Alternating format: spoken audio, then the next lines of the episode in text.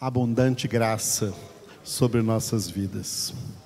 Na última parte da nossa congregação neste sábado, vamos continuar no livro dos Atos dos Apóstolos, capítulo 14, a primeira viagem missionária do apóstolo Paulo, juntamente com o apóstolo Barnabé, na região da Frígia, da Panfilha, da, Galax, da Galácia, da Licaônia, passando, passando aí por essas cidades que nós lemos aqui nos, nos capítulos 13 e 14. Texto por texto, versículo por versículo. Esse texto que nós estamos dentro dele hoje, do ver, capítulo 14, do versículo 8 ao versículo 20, a viagem de Paulo da cidade de Listra para a cidade de Derbe, naquela região. Então, de Listra a Derbe. Nós já vimos que esse texto está dividido da seguinte forma: a maior parte desse texto é em Listra, na, na cidade de Listra, do 8 até a parte A do versículo 20. E depois só a parte B do versículo 20 é que eles vão para a cidade de Derbe. Então, em Listra, nós estamos aqui em Listra, versículo 8 a 20a.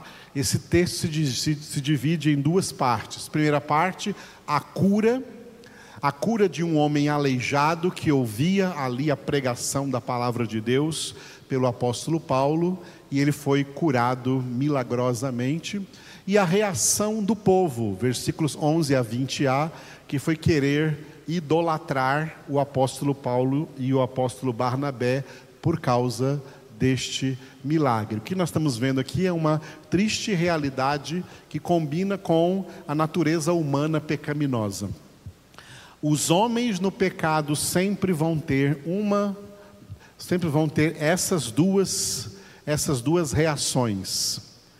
Vão idolatrar quem faz milagre e vão apedrejar quem prega o Evangelho. As pessoas não gostam de quem prega o Evangelho, elas gostam de quem realiza milagre. Quem realiza milagre, elas idolatram. Quem prega o Evangelho, elas apedrejam. Nós vamos ver que eles quiseram idolatrar Paulo e Barnabé por causa do milagre. E aí, quando Paulo e Barnabé os impediram de fazer isso, e pregaram para eles o Evangelho, então eles apedrejaram Paulo. É o texto que nós vamos chegar hoje aqui ainda nessa parte que se chama aí a reação do povo, versículo 11 ao versículo 20a.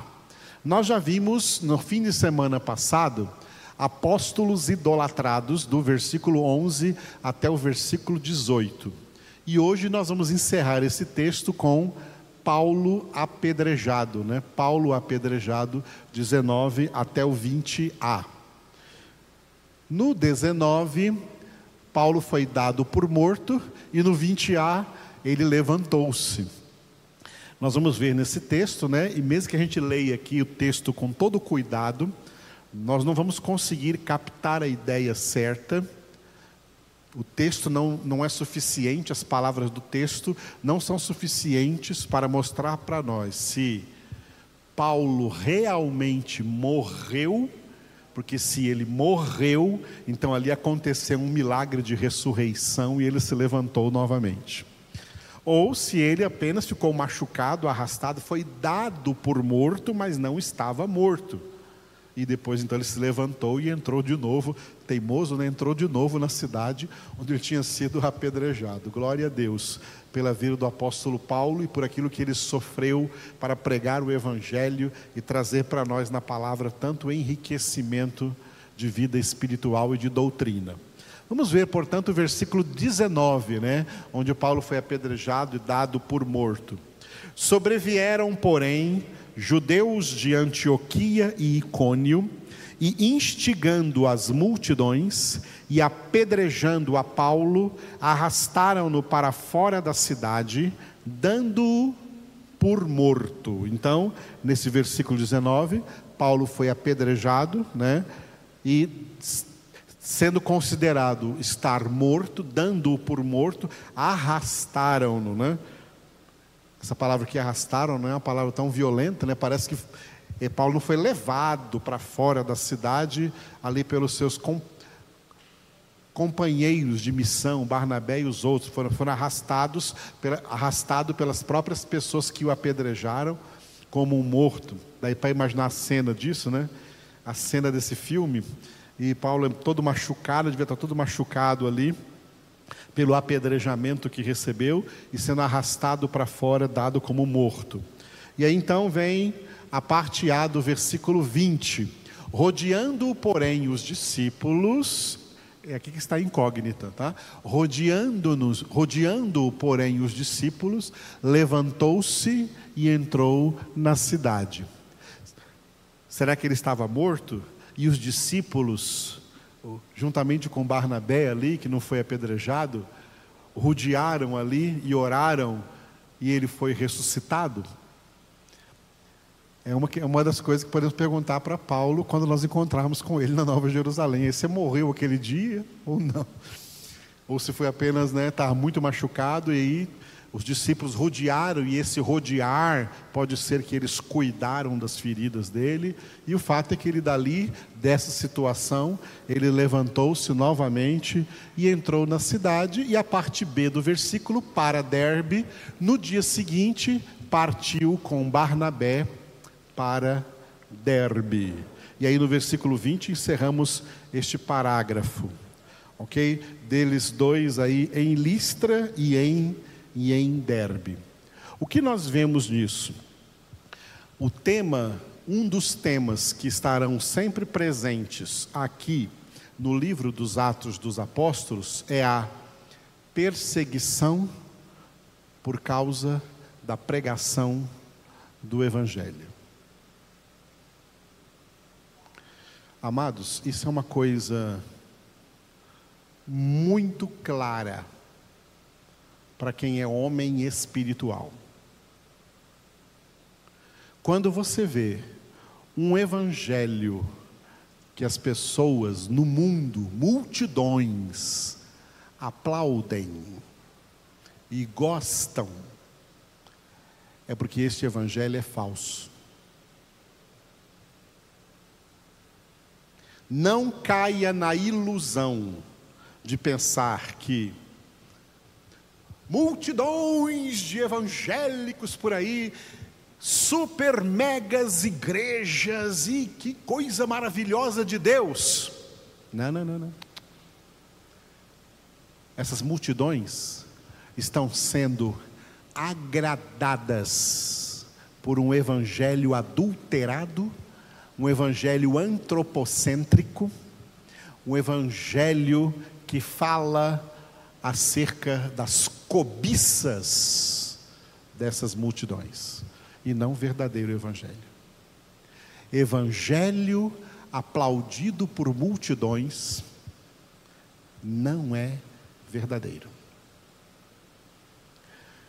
Em toda a história da humanidade, as pessoas que pregaram a palavra autêntica de Deus, o evangelho autêntico, ao invés de agradar multidões,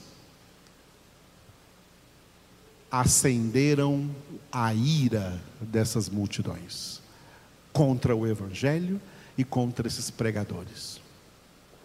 Esses pregadores não ficaram por aí sendo elogiados, sendo bajulados pelas pessoas. Esses pregadores andaram pela história sendo perseguidos, sendo mortos, sendo caluniados, sendo chicoteados, sendo lançado em cisternas como Jeremias, sendo lançado em covas de leões como Daniel sendo lançados em fornalhas acesas, como Ananias, Azarias e Misael. Antes de Cristo, todos os verdadeiros profetas que pregaram a verdade foram perseguidos e mortos, enquanto os falsos profetas, que eram profetas de bajulação, eram pagos com as propinas dos reis, as propinas reais, para falar o que eles queriam ouvir. Quando veio Jesus, que só pregou a verdade, foi perseguido até a cruz, até a morte e morte de cruz. Odiado especialmente por gente religiosa. Odiado especialmente por doutores da lei, por fariseus, por aqueles que pregavam nas sinagogas em Israel, como mestres em Israel. Por esses é que Jesus foi odiado. E Jesus alertou os seus discípulos, alertou os seus apóstolos: ó, se odiaram a mim, odiarão também a vós. Se perseguiram a mim, perseguirão também a vós. Dito e feito. Todos os apóstolos, todos os discípulos verdadeiros de Cristo, que depois de Cristo pregaram o Evangelho na história, foram mortos de várias maneiras. Foram martirizados, foram perseguidos, foram injustiçados, de todas as maneiras. Por quê? Porque o verdadeiro Evangelho nunca agrada multidões.